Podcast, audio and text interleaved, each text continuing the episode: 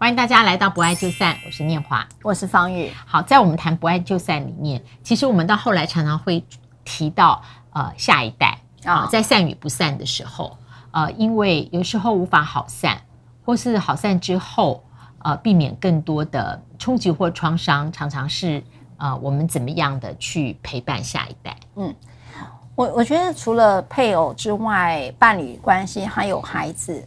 那我觉得不爱就散里头，我会因为老师的原因，我觉得更延伸性的是自己的成长哈，就是我觉得我很喜欢跟老师对谈，是他在看事情的角度当中有很多啊自我成长的这个议题，是在我这个每次谈故事的时候最期待他讲的哈。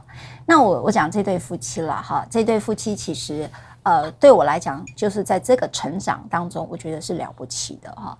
啊，这对夫妻呢，当时是因为呃，这个老公外遇，然后也跟呃小三有另组家庭哈。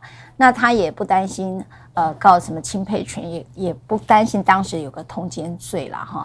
但总而言之，他们在这件事情用离婚这件事情结算了所有的婚姻当中的。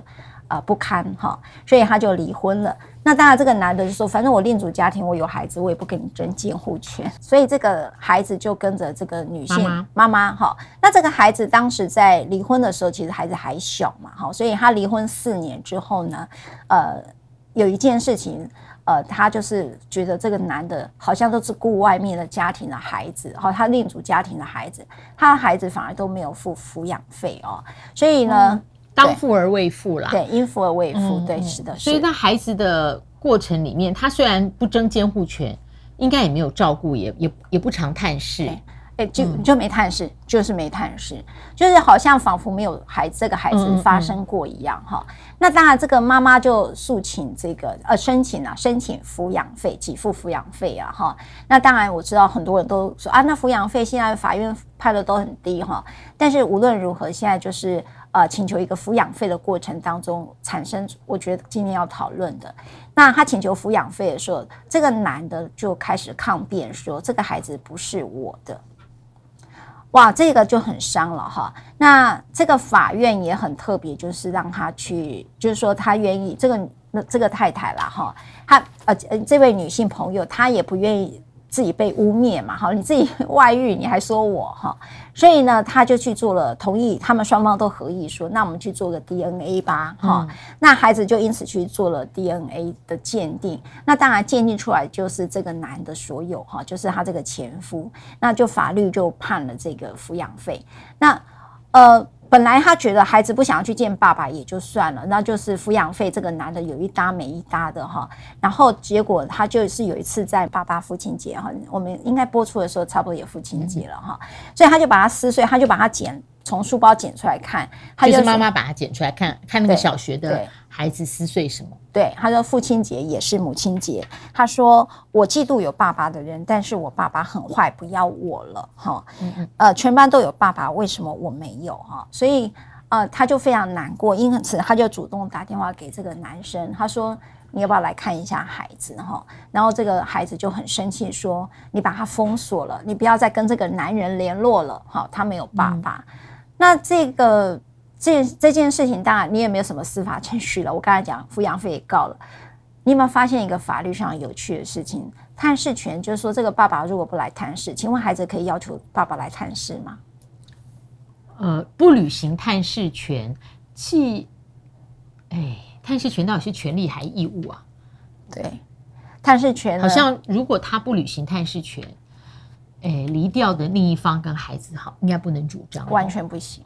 所以我其实、嗯、呃，其实有不少的案子都出现在孩子想见爸爸，爸爸不愿意见孩子。好，当然我们现在、嗯、你们最普遍听到的就是呃，爸爸或妈妈见不到没有同住的孩子。可是实际上有好多的孩子想要见那个爸爸或那个妈妈是被拒绝的哈，因为尤其他有重组家庭之后。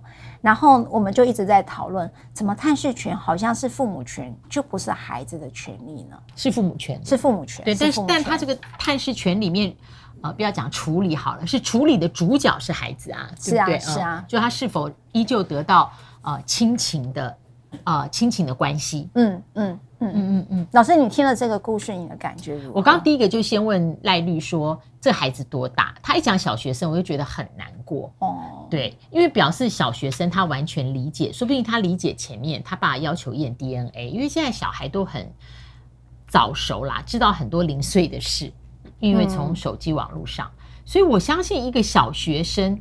他去知道他爸爸要求确认他到底是不是他爸爸的孩子，我觉得这个在亲情上，还有我相信在自尊上，都是一个非常非常大的砍伤嘛。对，所以我也很想问老师，也包括 viewer 说，你们可不可以给我一个回应？就是，呃，你假设觉得这个孩子不是你的，哈。你会去做 DNA 的鉴定吗？就是这个爸爸，因为这个好多男性当事人都会问我，就觉得赖律师，我需要去做。你觉得我去做 DNA 会不会伤到孩子？可是我确实有这个怀疑，这是一个。还有一个，如果你今天是我刚才讲那个故事的女主角哈，这位女性朋友，你请求抚养费，然后这个男生竟然这样的方式，这个爸爸这么冷血，因为你当然知道这个孩子是不是是不是前这个前夫所有嘛哈？那你会不会干脆就是撤回抚养费了？就是我不愿意让我孩子受到这个伤，就是很多的父母遇到这个议题的时候，要不要验 DNA 变成一个很大、很大、很大的冲突？你看到是法律，我看到的是孩子在这里头被否决了。验 DNA 是不是很频繁啊？因为我觉得我是 觉得我在新闻里面，我的印象里面有无数的在纠纷里面验 DNA 的，现在是不是很频繁？很频繁啊，很频繁，非常频繁。好，那我想先请问啊，通常这个验 DNA。是在要离异的时候，就双方感情已经没有了，然后我要求验 DNA，也就是说，这个验 DNA 变成说我们两个现在关系散了，所以呢，我们曾经走过的一些，反正都不留痕迹了。哎，但是我眼前一看，唯一留的痕迹就是这个孩子，所以想把以前所有的都否定，因为我跟你离婚了，我重新来过。嗯，嘿。好，所以我就觉得这个不是线索上面有什么让他怀疑的，而是心态上面是不是这样？当然还有一种最浅白的解释啦，不想付抚养费。好，那那那 maybe 有可能，为什么会验 DNA 变这么频繁？嗯，这个蛮蛮特别的，就是不想付抚养费的要求验 DNA 的，确实在很多的男性的诉讼当中哈，都有了这个想法哈。那验 DNA 为什么会频繁？就是要做亲子鉴定，当然。呃，我也不会演的去讲这个，当然没有。我其实，在好多集都有一集，我们提到现在的女性外遇变多，嗯，好，那所以因此有很多的这个不是只有男性呃外遇这件事情被拿来啊讨论哈，可能实际上现在很多的女性的外遇议题也很多，那但是我也不觉得外遇是特别要被救责。这个我我有一个因为感情的流动，如果婚姻没有办法有一个。处理的时候，你往往我经常讲，外遇的人就是不想离婚才叫外遇啊，不然你离完婚之后再开始另外一个关系，不是最简单吗？那所以有些人在这里头，你就会发现很多的关系不清不楚的，导致了呃，对于这个子女的，尤其最近哈，我们没有在这一个期在讲哈，所以譬如说最近呃一个新闻事件，就高中生事件，你看那也是 DNA 呀。嗯，对吧？那也是 DNA 鉴定，所以好，所以 DNA 鉴定是一个对于事实上的一个认定之外，它法律上伴随的除了抚养权之外，还有一个就是继承权，所以很难去回避。就是你只要找到律师，律师大概就会这样建议你了。嗯，那所以今天这个呃，方玉律师提出的角度，是我真的很少听到律师提出，就是说 DNA 鉴定。他对于一个已经知道这个事情的孩子，他的心理创伤是什么？对对，然后这个母亲到底是，如果抚养费牵涉到 DNA 鉴定，他好难决定哦。我为了这个孩子，所以不要 DNA 鉴定了，你抚养费我也不要了，就是免得我们跟你离掉了我们母子，同时大人可能还可以承受啦。你你侮辱我，你认为这个婚内的孩子不是你的，那你去做 DNA，我也得到一个清白。但但是为孩子来说，我们两个自尊都受损了，算了，那你那钱我也不稀罕了。就是说，这个决定，你刚刚问我说会怎么做这个决定哦？是你会怎么做？我觉得还是会去做 DNA，因为它牵涉到一件事情，就是在婚内的时候，我我怎么样的被怀疑。这个事情是不会随着离婚过去的，因为牵涉到抚养费嘛。你因为怀疑，然后抚养费不付，对，那就要把这个讲清楚。嗯、那孩子的话，哇，那就考验到你怎么样让孩子在知道这个事情的时候，怎么样尽量跟他解释。哇，这好难呢，因为真的孩子一用个 DNA，你你你有没有个经验啊？就是说你是 A 型，然后你好怕那个学校老师 叫你去验的时候，发现你的血型跟爸妈不一样，有没有？小时候我没有想那么多，哎，真的吗？这个是我们小时候的笑话，哎，我说怎么办？我那个爸爸，譬如说一个 A 一个 B 型，然后我后来发现我的血型好像不应该生出来，因为那时候我们小学都会教那个。A I B I I I，对不对？对对对 S Y 的那个，对呀。所以，我们每次在做这个时候，我们都好怕去讲出一个说，哎，好像我的血型不太对。当然，这个事情也当然有人发生过，就是哎，我不是他的孩子，或者是我掉了户籍成本，发现我是被收养的孩子。就是说，我的血缘在我长大之后，或者在学校。我才知道我的出生来源是什么，这一件事情有时候对孩子是一个冲击。那刚才在这个个案当中的时候，我觉得他非常挑战了一个父母怎么跟孩子的，你怎么看待孩子？我举个例子，就是呃，我之前我我觉得应该在另外一集再聊另外一个我的孩子不是我的孩子的这个题目了哈。但是我要讲就是说，呃，你有一些人我没有血缘，但我爱他。不是这件事情就结束了吗？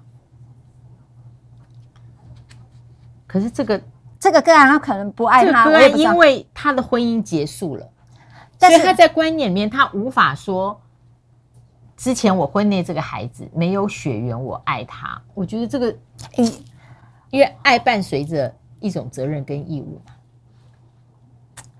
也是哈，但是我觉得他如果是婚内的话，我觉得没话讲。我同意你刚刚讲的。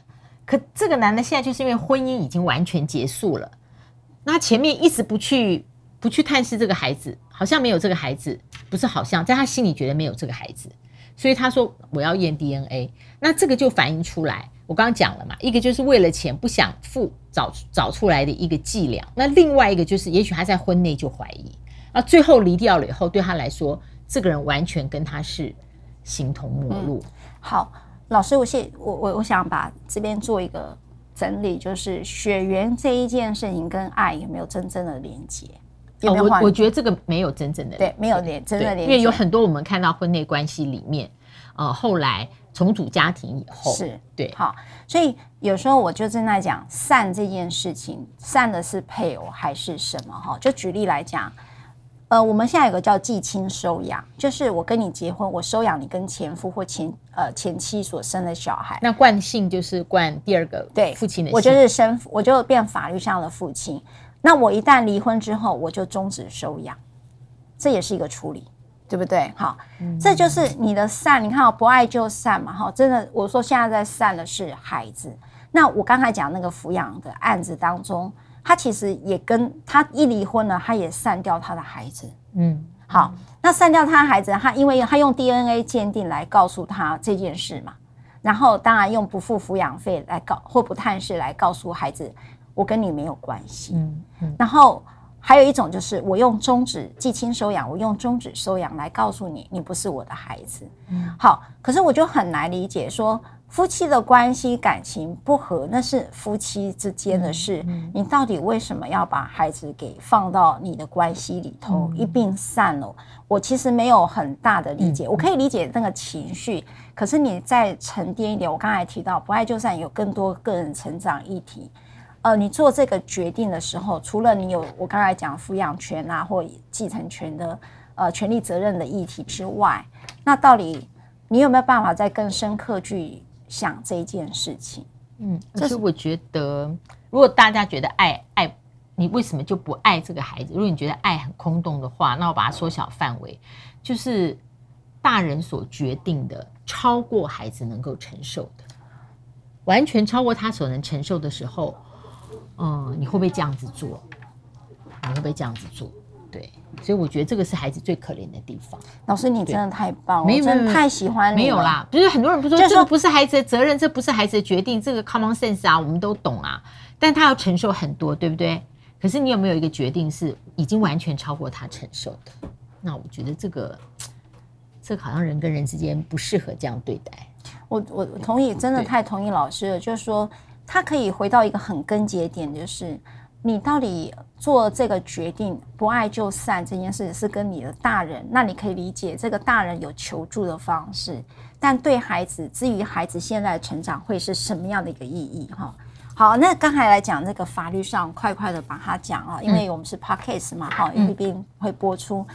也就是说，如果假设呃，对于亲子这件事情是有争议性的时候，法律上怎么去处理？哈，嗯，第一个就是你不用透过抚养费那个案子再处理。事实上，如果你主张说这个，我们称之为红杏出墙条款，哈，就民法一零六三条规定，妻子的受胎在婚姻关系存续中推定是所生的孩子是婚生子，这个推定呢，如果夫妻的一方跟子女可以证明不是婚生子，就是不是指婚姻中第一项的婚生子的话，你可以提起否认子女之诉。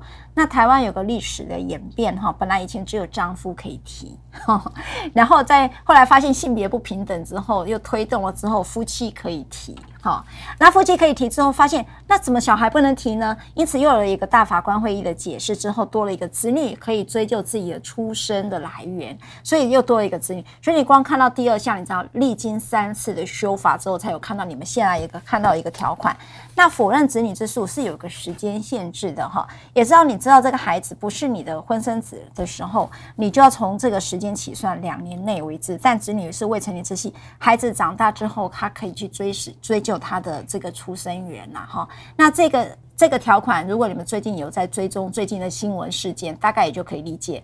呃，这个也蛮特别的哈。否认子女之诉跟确认亲子诉讼当中，它解决的问题其实是相当相当，除了法律之外，有更多的关系的处理。好，我有时候我会觉得，好像某种题目我们以后还会再谈的感觉。会会会 会。好，不爱就散，谢谢大家收看收听，不要忘了按赞分享，开启小铃铛，下次再会，拜拜。